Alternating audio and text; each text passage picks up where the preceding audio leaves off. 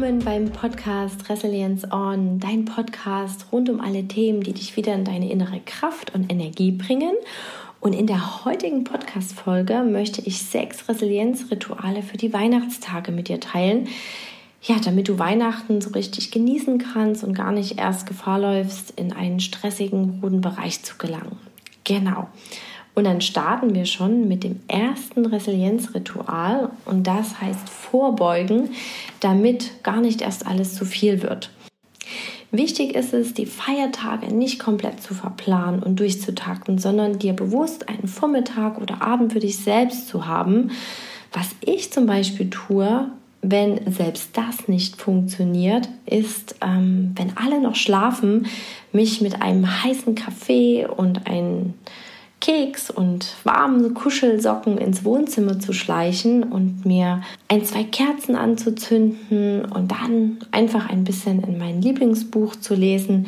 Ja, bis der erste oder die zweite aufsteht und das natürlich eingemuschelt in der warmen Decke und du wirst es nicht glauben und selbst wenn das einfach nur 10 oder 15 Minuten sind, diese Zeit für sich selber ist einfach so unendlich wertvoll um im Hier und Jetzt zu sein, um bewusst aufzutanken. Genau. Ja, das möchte ich dir auf jeden Fall mitgeben. Deshalb das erste Ritual, Zeit für dich schaffen. Ja, das zweite Ritual ist Spannungen vorbeugen. Ja, dass es gar nicht erst zu Streit oder ja, unschönen Auseinandersetzungen mit den Liebsten und gerade an Weihnachten kommt. Und vielleicht kennst du auch die Situation, dass allein schon der Gedanke an ein bestimmtes Familienmitglied oder an eine bestimmte Situation in dir Stressgefühle hervorruft, du vielleicht ein mulmiges Gefühl bekommst und ja, das wäre ja total schade, wenn man dadurch die Feiertage nicht genießen kann. Das Gute an dieser Situation ist, hier besteht 100% Veränderungspotenzial, weil es ist dein Gefühl und dieses Gefühl kannst du auch verändern. Und dafür hilft dir folgende Frage. Was hat das mit mir zu tun? Schreibe hier einfach mal zu dieser Frage frei los und schau, was ich zu deinem Thema oder dieser Person zeigen will. Denn wenn dich ganz bestimmte Aussagen von dieser Person oder Gedanken an Situationen triggern oder ärgern oder Gefühle wie Wut, Traurigkeit oder Angst sogar aufwirbeln, dann geht ein ganz bestimmter Teil mit dir in Resonanz mit dieser Person. Irgendetwas will dort angeschaut werden, was auch eine Botschaft hat. Beispielsweise Wut und Aggression kann bedeuten, muss nicht, dass deine Grenzen verletzt wurden. Ja, dass die Person einfach deine Gefühle, irgendein Thema einfach übergeht, Grenzen von dir permanent verletzt werden. Das macht dich dann so richtig wütend innerlich. Und vielleicht hast du auch bisher immer Angst gehabt, dies zu äußern. Und hier kommt natürlich dann das Veränderungspotenzial, indem du dir anschaust, was war mein bisheriges Verhalten und was kann ich vielleicht anders machen, was kann ich neu machen. Hier ist es im ersten Schritt wichtig, das erstmal für dich zu tun, indem du dir diese Themen anschaust. Was geht in Resonanz? Ähm, welche meiner Grundbedürfnisse werden vielleicht verletzt? Also man kann die Grundbedürfnisse, die mentalen, auf drei wichtige zusammenfassen. Das ist einmal Sicherheit, Selbstwirksamkeit und Verbindung. Und schau dir hier einfach mal an, welches Thema damit gestreift wird, ja, was damit zu tun hat.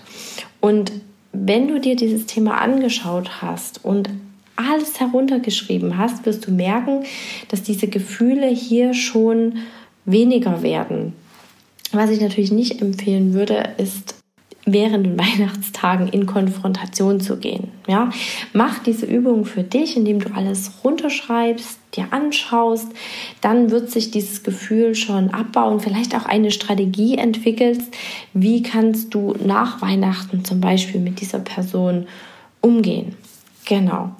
Ja, also ganz wichtig ist hier, ähm, deine eigenen Gefühle wahrzunehmen, um halt auch zu unterscheiden, wenn jetzt zum Beispiel eine unschöne Tonlage auf dich zukommt und du merkst, hm, das Gesagte ist zwar nett, aber die Tonlage passt so gar nicht dazu, dann schau mal für dich, geh da ein Teil mit dir in Resonanz und du kannst dann auch für dich entscheiden, ist das jetzt sein Gefühl, was durchkommt oder ähm, geht auch ein Teil von mir in Resonanz. Und wenn es das nicht tut, dann hat das auch gar nichts mit dir zu tun. Und dann kannst du in dieses Thema auch überhaupt gar keine Energie reingeben. Das gelingt dir dann viel, viel besser. Und das ist auch das Ziel, dass du in das Negative von außen, was von anderen möglicherweise kommt, gar keine Energie reingibst. Lass es einfach wie durch dich durchdringen. Schau, dass du dir vielleicht so eine Art innere Scheibe vorstellst, wo du sagst, es ähm, geht alles durch mich hindurch, weil das hat gar nichts zu, mit mir zu tun und das bleibt bitteschön bei dir, liebe Person X oder Y. Genau. Denn damit vermeidest du auch unnötiges Hineinsteigern, was unter Umständen im Worst Case in einem Streit enden kann. Und das ähm, wollen wir ja gerade zu Weihnachten verhindern. Genau. Und jetzt habe ich dir noch eine zweite Idee mitgebracht. Probiere hier für dich mal die Perspektive zu wechseln, also eine ganz andere Herangehensweise und schreib auf einen Zettel, was war euer schönstes Erlebnis? Welche gute Seite hat der Mensch? Und auf was kann dieser Mensch stolz sein? Ja, das klingt erst komisch auf den ersten Blick, wenn wir mit dieser Person etwas Unschönes verbinden. Aber es ist damit viel leichter, dich in einer stressigen Situation wieder zurückzuholen, indem du vielleicht euer schönstes Erlebnis wieder in, ins Gedächtnis holst. Ja, und den Menschen dadurch auch wieder mit neuen Augen siehst und auf einer viel liebevolleren ja, Linie. Also, zweites Ritual, frag dich vorab, was hat das mit mir zu tun? Geht ein bestimmter Teil mit mir in Resonanz? Und dann nimm dir eine Frage davon, die dich am meisten anspricht, beispielsweise, was war euer schönstes gemeinsames Erlebnis, um hier die Perspektive ins Positive zu shiften? Genau. Ja, dann Punkt 3, ohne schlechtes Gewissen Grenzen setzen. Ja, in Punkt 2 hatte ich ja schon angesprochen, dass manchmal negative Gefühle wie Wut oder Aggression damit zu tun haben, weil unsere Grenzen übergangen wurden. Und manchmal neigen wir auch in den ja, trubeligen Feiertagen auch dazu, unsere eigenen Bedürfnisse zu übergehen. Und wir vergessen Grenzen zu setzen. Und das ist aber unendlich wichtig, um für uns im grünen Bereich zu bleiben, um ausgeglichen zu bleiben und natürlich die Feiertage ganz anders genießen zu können. Und der einfachste und erste Schritt, den du dafür tun kannst, ist, dich über den Tag verteilt zu fragen, wie geht es mir gerade? Ja, und dann die zweite Frage wäre noch, was brauche ich jetzt? Und das dann auch zu kommunizieren. Zum Beispiel, für eine kleine Auszeit, für einen Spaziergang eignet sich prima die Mittagszeit zwischen den gemeinsamen Mahlzeiten. Und das könnte so aussehen, indem du ja einfach den Familienmitgliedern gegenüber äußerst. Es ist so schön, dass wir uns äh, bisher so schön ausgetauscht haben, aber ich brauche jetzt einfach einen kleinen Mittagsschlaf oder einen Spaziergang oder Zeit für mich und ja, danach freue ich mich dann auf einen Kaffee zusammen. Ja, das einfach auch so äußern, als wäre das das Normalste auf der Welt und gar nicht erst in dieses Thema Aber hineinzukommen, in diese Rechtfertigung hineinzukommen. Denn gerade das Wort Aber im Satz, das verbinden, verbindet dein Gegenüber immer mit einem Widerstand und deshalb ist es gut, wenn du das einfach weglässt. Genau. Ja, also drittes Ritual Spüre regelmäßig in dich hinein, wie es dir geht und was du jetzt gerade brauchst. Ja, dann das vierte Ritual. Alte Rollen bewusst werden.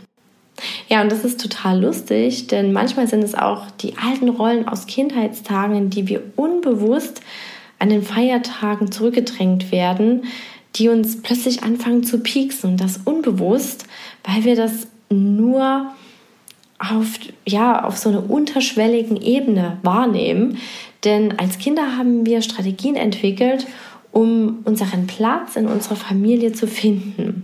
Die einen wurden beispielsweise zu stillen Zuhörern, andere vielleicht zu Entertainern oder Clowns, die die Eltern oder Geschwister ständig zum Lachen gebracht haben. Und sobald wir unser Elternhaus verlassen, entwickeln wir uns natürlich weiter und entwachsen diesen Rollen und finden ganz andere neue Rollen, die viel besser zu uns passen. Und wenn wir dann plötzlich zu Weihnachten in diese uralten Rollen zurückgepresst werden, dort hineinschlüpfen, dann ist das wie ein Korsett, in das wir überhaupt gar nicht mehr hineinfinden. Und das fühlt sich plötzlich unbewusst ganz komisch an. Und wir merken, irgendetwas stimmt nicht, können es aber nicht richtig benennen.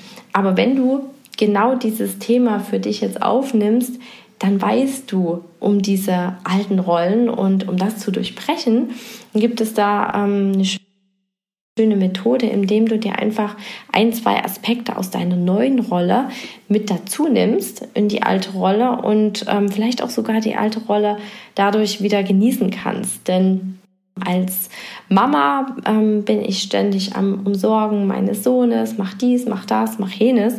Aber sobald ich wieder bei meiner Mama bin, dann ähm, ja kommt es ganz schnell dazu, dass ich wieder in die Rolle des Kindes falle und mich total verwöhnen lasse. Ja, und das kann man dann natürlich auch ähm, genießen, wenn diese Rolle ähm, einem gefällt.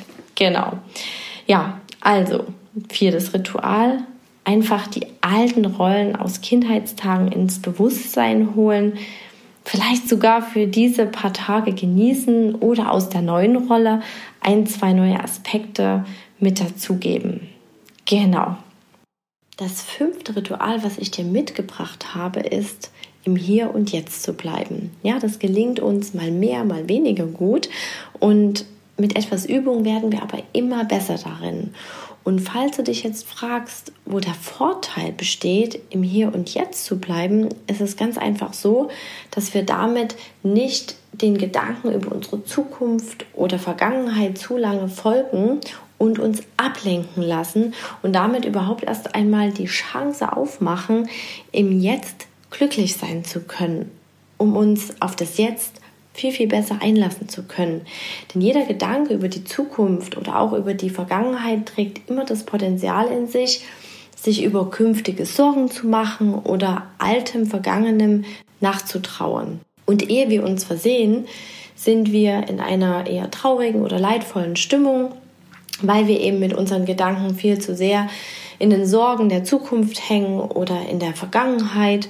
Und wenn du aber im Hier und Jetzt bleibst, gelingt es dir, dich viel, viel einfacher auf Neues oder Gesagtes einzulassen und deinem Gegenüber die volle Aufmerksamkeit zu schenken. Und darin liegt gleichzeitig auch ein ganz besonderer Zauber, denn dein Gesprächspartner nimmt es unterbewusst als unheimlich wertschätzend wahr, wenn du ihm deine 100%ige Aufmerksamkeit schenkst. Und damit lassen sich unsichtbare Wände wie von Zauberhand abbauen. Genau. Ja, also fünftes Ritual, deine Aufmerksamkeit dem Moment schenken. Ja, und als sechstes und letztes Resilienzritual habe ich dir eine Atemübung mitgebracht.